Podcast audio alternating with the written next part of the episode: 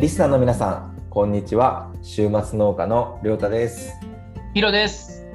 週末のライフ、本日も始まります。この番組は平日は会社員、週末は農家、そんな共通のライフスタイルを送る週末農家2人によるラジオ番組です。ひろくんよろしくお願いします。よろしくお願いします。はい。はい、それで は。ゲスト、おとたみさんです。よろしくおいし願いします。お願いします。お願いしまます。す。はい、ひろくんはいはいはい、僕から質問いきます。はいどうぞどうぞあ、早速質問。いきます。はい。ちょっと僕前回聞きたかったんですけど、はいはい。あのーえーこの前の、えーゲストうんうん。和歌山の中西農園さん、はいはい。えーっとまず、えー農業で食っていくための基盤を固めるために、はいはい。えー作物選定で、えーその産地の、えーっと根付いてる野菜、まあ、言うたら、なんその土地土地にあった野菜を、まずは、はい、ちゃんと作って。ね、それで基盤を作るみたいな話をされてたんですけど、はいえっ、と大人さんは岡山っていうことなんですけど岡山は人参の産地なんでしょうか産地ではないですね。産地ではないうん。ないですか。はい。なるほど、なんかすごい果物とか、はい有名なイメージとか、あ、そうですね。はなんい。か太陽がすごい出てるから作物がうまく育ちそうなイメージはありますけど人参はどそうではうんない はい。ぶどうと桃は有名ですかね。あいいーですね。いやえーそんな中で地名ブランドみたいなのは人参では効果をなかなか果たせない。そうです。なるほどえいやその人参一本に今絞られてるわけじゃないですかはい。なぜその 産地のものでもないと言ったらあれかもしれないですけどその人参をされたのかっていうのをすごく気にくなって僕あどうですかあ、まあ、そもそも大前提で、その人参作るのが楽しいはいはおーはいのはがあるんですよ。いなるほどい。なんかいろいろやって人参が楽しかったんですか。いや、もう人参最初からやって、 もうこれだと思いました。へえー、すごいはいうんはうんうんうんで、あとまあ僕たちがその直売所にほぼ卸してるんですけど、いはいはい。はいだから岡山県が人参の産地ではないのでうんライバルが少ないんですよね。なるほどあーなるほど。ああなはるほどなるほどい、でその中でまた無農あの栽培期間中無農薬無価格栽培うんうん、うんということですごいシェアは取りやすいかなって。あなるほど。なるほどね。ちょっとじゃあ逆の発想って言ったらあれやけど、その産地じゃないからこそ、ちょっとライバルが少ないみたいな。はい。うんそううんね。はい、なるほどね。さっきの販路の話なんですけど、うん直売、えっ、と、直売所ってことは、基本的には岡山県の、えー市内のこう産直市場とかに卸してる感じなんですかあはいそうです。はうい、んへえ。あ、そうなんですね。ね通販とかもやってます。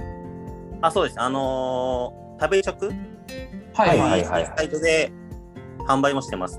なるほああ。じゃあ基本的には、えっ、と、そういう直売所で買うか、食べ直で買うか、そんな感じですかね。そうですね。はい。ど。うんへえ。うんうんそうか。なるほあんだけの量やると結構どそうですねうん。すごいね。実際どうなんですか結構はけてるんですか結構それとも残りまくっちゃってるんですかいや去年はなんとか履けましたね。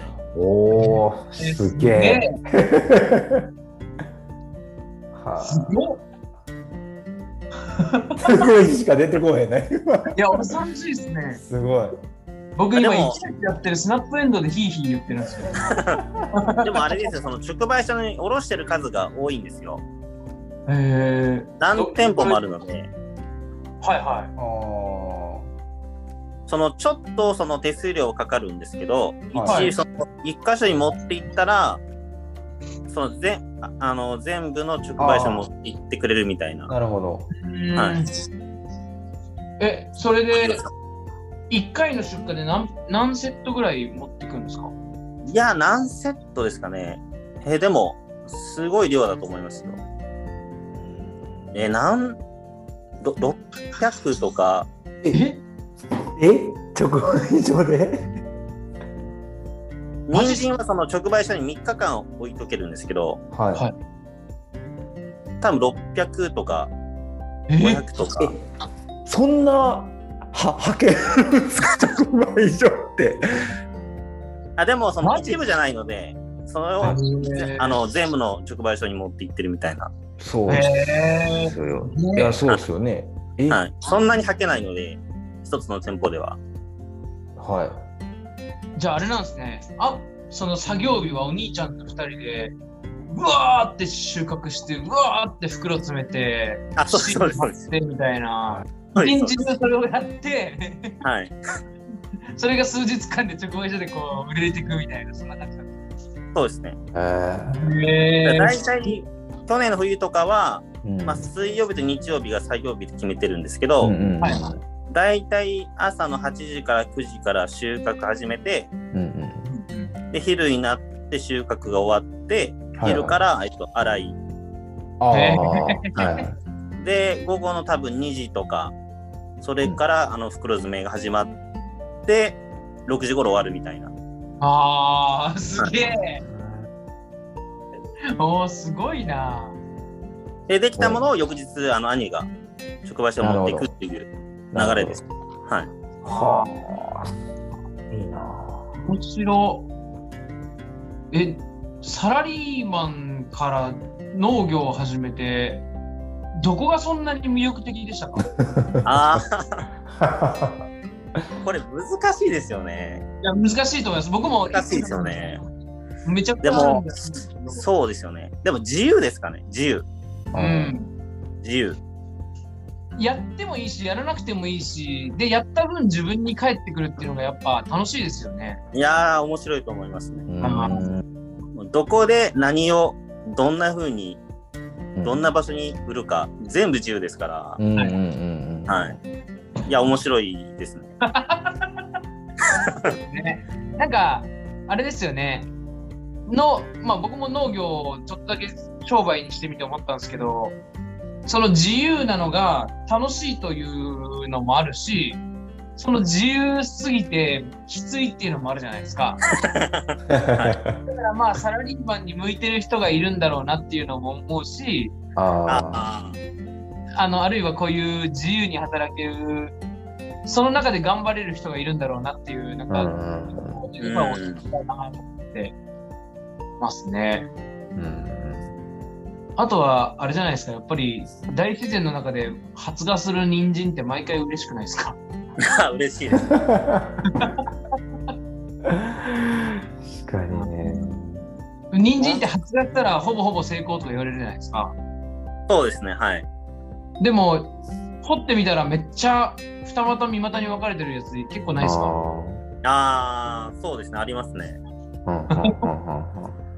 僕、去年やったら全部エイリアンみたいな形してて、あ、ひろくん人参あったんや。ややりました、やりました。そうね。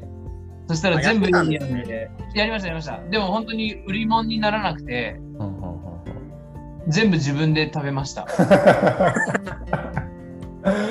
えー収穫体験ならそういうのもお客さん喜ばれるのかなって。ああ、そうかもしれないです。あはい。なんかそんなに量はやってなかったんで、ーうんうんああの自分でお試し用でやったやつとか。なるほー、はいはい。ど。へえ。え、これからも、もう、人参一本でいくんですかいや、基本的に一歩と考えてるんですけど、はい。一応もう一個やろうと思ってるのはあります。おただそれはまだ、ねまあ、今年からですね。今年実験して、 はうまくいったら多分インスタに載っけていくと思うんですけい。ど、おえー、はい基本は人参一本です。なるほど。なるほど。なんだろうな。すげえ楽しみ。その作物選定の時に、はい。人参がまあ楽しいとかってあったじゃないですか。はい。でもうちょっとこう理屈的に考えると僕の場合って週末でそそ育てられるやつっていうのでさつまいもとか里芋とかその辺をあとは夏場だと実はトウモロコシって週末だけでいけるんだとかあったんですけどはい。なんかそういう理屈的な部分とかはあんまり気にしてはないんですかいや、ありますね。やっぱり、もともと週末農家だったので、はいやっぱ火災系は難しいかなって。 うんうんああなるほど。火災葉物は。ある程度その保存が効く野菜うんうんうんのはやっぱり、まあ人参合ってるかなって。なるほど。ね。はいうんうんうんそうですよね。確かに、人参って、冬場にやれば、あれですもんね。土の中でも置いとけるし、ああ、そうですね。はい。で、掘った後もい、い3日と言わず、もうちょっと実は持ちますもんね。なんだかんだあ全然、はい、持ちますね。 うんあそうですよね。おとたるさん、ストーリーズに上げまくってたけど、けど あれね、何日持ってますかあれすごいよ。あれ、何でも3ヶ月ぐらいじゃないんですかね。多分えー、すごっ。マジで。はい。 ?3 ヶ月持ったんですか最後はい食べました、あ、最後、ちょっとかじって。でもう、やっぱその時はまずくなっちゃってたんですかいや、大丈夫でしたね。ええー、たただ、、見た目がやっぱりちょっと、うんうん目とか毛が入ってきてるんで、うんうんあそーれでもう限界かなと思って、やうん。めましなるほた。どいや、面白いな。え、そういうのすごいな。なるほど。えーじゃあちょっと方向を変えてですね、音棚さん、僕らがやってるファンファームっていう活動に、まあ、畑が楽しいっていうのをこうインスタ上で全国から集めてそれを発信してっていうような活動なんですけどそこにまあもう本当にアカウントができた初期から結構応援してくださってるじゃないですか。はい。なんかその辺のこうファンファームをどう思ってるかみたいなのを怖いな。なんか怖い質問やな。やっ僕は、やっぱり農業で一番ダメなのは、孤独だと思ってて、 えななんですかなんですか孤独はいはい。でも、やっぱりファンファームを見てると、仲間がいるっていう心強いのが、あそれはすごいよ、なんか感じましたね。あ、仲間がいるんだと思いました。うんあ。りょうたくん、これはすごいいい意見ですね。うん。は嬉しいですね。い。いただきま した。ああ、でも、え、その孤独が一番ダメだっていうのは、どういう時に、やっぱ一人で作業してる時とかに思ったりしたんですかまあ、僕らなんか別に2人でやってるんで、うんうんそれはそんなに感じないんですけど、うんうん本当に一人でされてる方とか、うんうんまあ、誰にも相談できないわけじゃないですか。うんうんうんやっぱそこはすごい、なんか、心に負荷かかるというか、うんうんうんうんなんかそんな感じはしますね。確かに確かにそれありますよね。本当に農作業って結構単純作業の繰り返しじゃないですか。う。うんんまあ頭使う部分はありますけど、袋詰めとかもそうですし、うんなんかちょっとした畝作りとかも結構一人でやったらうん気が遠くなるような作業だったりするじゃないですか。 それを誰かと一緒にめちゃくちゃ喋りながらできたりとか、うんうんうんうん日々悩んでることを誰かと相談できるっていうのってめっちゃこうあれですよね心の持ちようが変わりますよねうん。うん確かに確かにほんおほ同じこと本気さんも言ってくださいましたよね確あかあうんうんうん確かにでもその農作業中もそうやけどああやって例えば毎週木曜日ファンファームライブしてまあライブに入ってるのは僕らやけどはいはいそこでこうコメントのやり取りとかがあのうん入ってくださってる皆さんできるしそれがまたなんていうんやろこう面白いというかさそうですねねうんうんなんはか場所は違えどつながってるみたいなんでいはいなんか面白いですよねあれああいう交流の場みたいなのが。